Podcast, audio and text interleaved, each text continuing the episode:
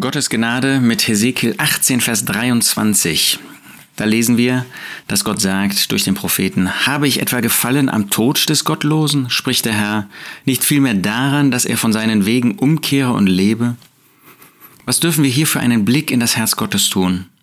Hat Gott nicht das Recht, wenn Menschen in Gottlosigkeit leben, wenn Menschen Gottlose sind, und das waren wir alle, wir sind von Natur aus Sünder, wir waren gottlos, wir haben Gott nicht gesucht, wir wollten nichts mit Gott zu tun haben, hat Gott nicht das Recht, den Gottlosen sofort zu richten, zu vernichten, ihn in die Hölle zu werfen? Gott hat das Recht, weil er den Menschen vollkommen gemacht hat, geschaffen hat und der Mensch sich von ihm abgewendet hat und auch der Mensch heute in Rebellion gegen Gott lebt, ja, nichts mit Gott zu tun haben möchte, als Atheist lebt oder auch meinetwegen agnostisch oder sich sonstigen Religionen, Götzendiensten ähm, anvertraut.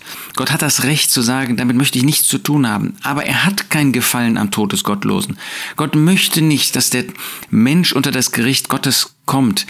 Nein, er ist ein Gott voller Liebe, voller Barmherzigkeit, voller Langmut.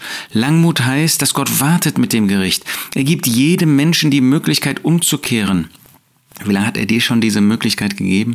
Wie lange hat er dir schon Zeit eingeräumt, damit du umkehrst? Langmut heißt, Gott wartet, Gott wartet, aber die Langmut hat immer ein Ende. Das Gericht kommt. Gott hat das angekündigt. Er hat es in seinem Wort gesagt. Dieses Gericht kommt.